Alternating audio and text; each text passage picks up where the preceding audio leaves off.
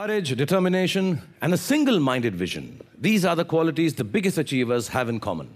These are those brave hearts for whom failure is not an option.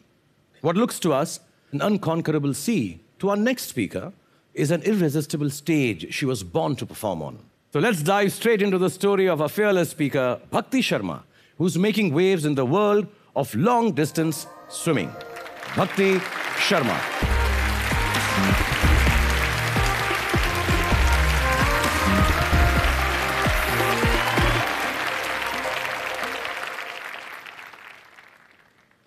Imagine, in the scorching Rajasthan heat, on a hot summer afternoon, a two and a half year old riding on a moped behind her mom, not knowing where they were headed. And 20 minutes later, that two and a half year old finds herself completely submerged in water. Before I knew it, I would be kicking, splashing, screaming, gulping down water, holding on to my mom for my dear life. That's how I learned how to swim. I started pool swimming when I was two and a half, and open water swimming when I was 14 years old.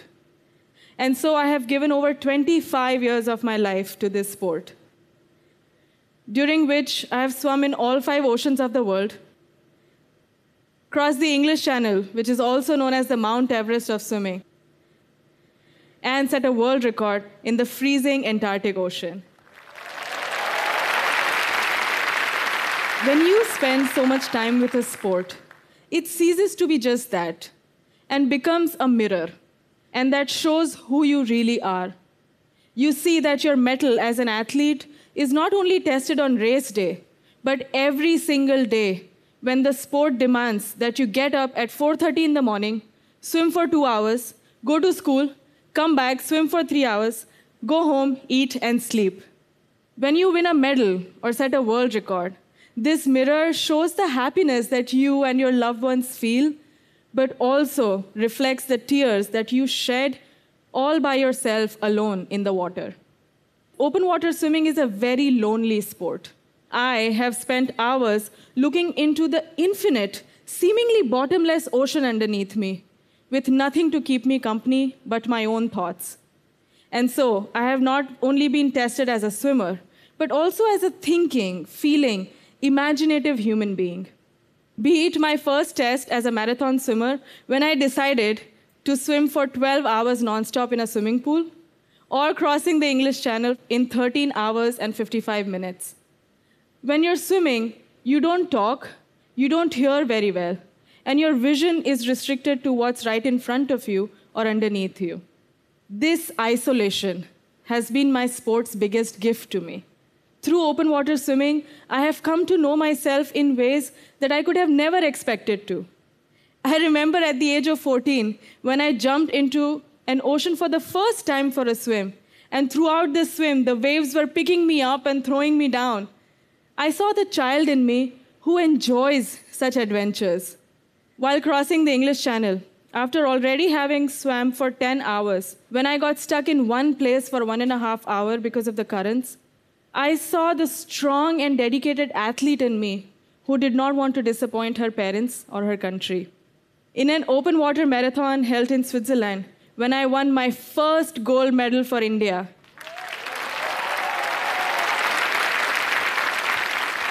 I witnessed a proud Indian in me.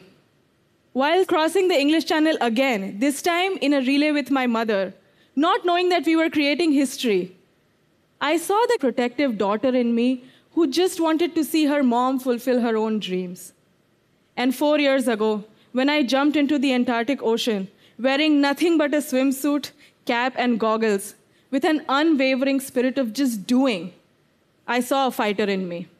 When I jumped into that zero to one degree Celsius water, I realized that I had prepared my body and mind for the cold, but what I wasn't prepared for was the density of the water.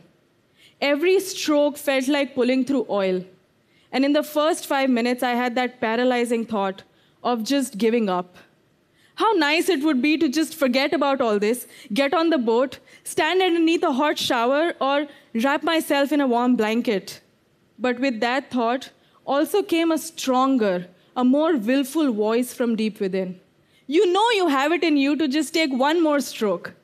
So I lifted my arm and took a stroke. Now one more. So I took a second and a third stroke. By the fourth one, I saw a penguin swimming underneath my stomach. It came up to my left and started swimming with me. See, a penguin is cheering you on, said that voice within. I looked up to my people on the boat. They had the same smile on their faces that I had on mine. The same smile that we all have when we are stuck in a difficult situation and we see a ray of hope. We take it as a sign from destiny and we just keep pushing forward. Just as I did, and 41 minutes later, set the world record for swimming the longest distance in the Antarctic Ocean. Imagine, it doesn't even snow in Rajasthan. That voice, which has accompanied me through all my difficult situations, throughout my swims, would have never shown itself if I had not spent so much time alone, had not paid attention to every single thought that crossed my mind. When you find yourself alone in an ocean with your thoughts, the dangers that you face are not just external, like whales, sharks, jellyfish, or even demotivating people. But the more dangerous demons you face are the fear and negativity inside you that tell you you're not good enough. You will never reach the other shore. You haven't trained enough. What if you fail? What will people think? I'm sure everybody is thinking right now how slow you are. We all have our own internal demons, don't we? In a day to day life, you can hide from them behind your work or many other distractions. But like I said, in the middle of the ocean, there is nowhere to hide. I have to face my internal demons just as much I have to taste the salt in the sea, feel the chafing on my skin, and acknowledge the whales swimming beside me. I hate it and I love it. I hate it because this sport shows me the side of myself that I don't want to believe exists. The side of me that is human and not perfect. Like the part of me that can't get out of bed in the morning and make it to practice. The side of me that gets so burnt out, so tired, that just wants to quit swimming. But I also love it. Because this sport has given me moments that I can look back on when I feel unmotivated. And they bring me to my knees because I feel so grateful. Many of you may not spend hours swimming nonstop, but who do you spend the most amount of your time with? You may share your external space with many others, but there is one constant companion that you all have you. And yet, most of us may never come to knowing who we really are. I'm a daughter, an Indian, a swimmer, a student, but I am so much more. If you are not investing in yourself, not setting a path that brings you closer to you, no amount of success in life can bring you lasting joy or satisfaction. Even today, when I can't find motivation or joy in what I'm doing, all I ask myself is, is this the best I can do right now? And the meaning of my best changes. On some days, it means not giving up, continuing to swim in freezing water, and setting a world record. But on many other days, it means getting over my depressing thoughts, stepping out of the house, and being able to do the daily chores. What does not change is that voice within, that internal compass which guides me to a better self every day. And I believe that a truly successful life is the one which is spent in the pursuit of becoming the best possible version of yourself when you take that last breath. Thank you.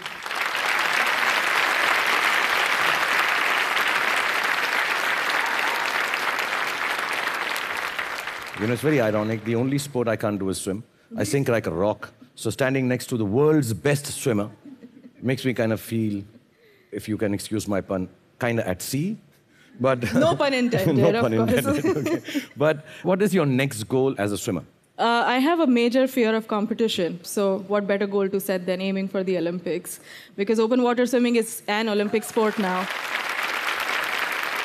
Even saying it out loud gives me shivers because it's such a huge goal that I don't want to accept that I have set that goal, but that's the thrill of it, that's the part of it. And my idea is that if I make it to the Olympics or I don't make it, that doesn't matter. But in the process of training for it, I will have become a better swimmer and a better person. Inshallah, you will make it to the Olympics. And I want to tell you, there are a lot of people who are watching this show at home. There are lots of people, all of who are thinking only positively for you. So when you go for Olympics, imagine all of us will be wearing our penguin suits and swing with you. and say, go on, go on, Bhakti, go on, go on, okay? Can you be so my we'll personal penguin, I am your penguin now.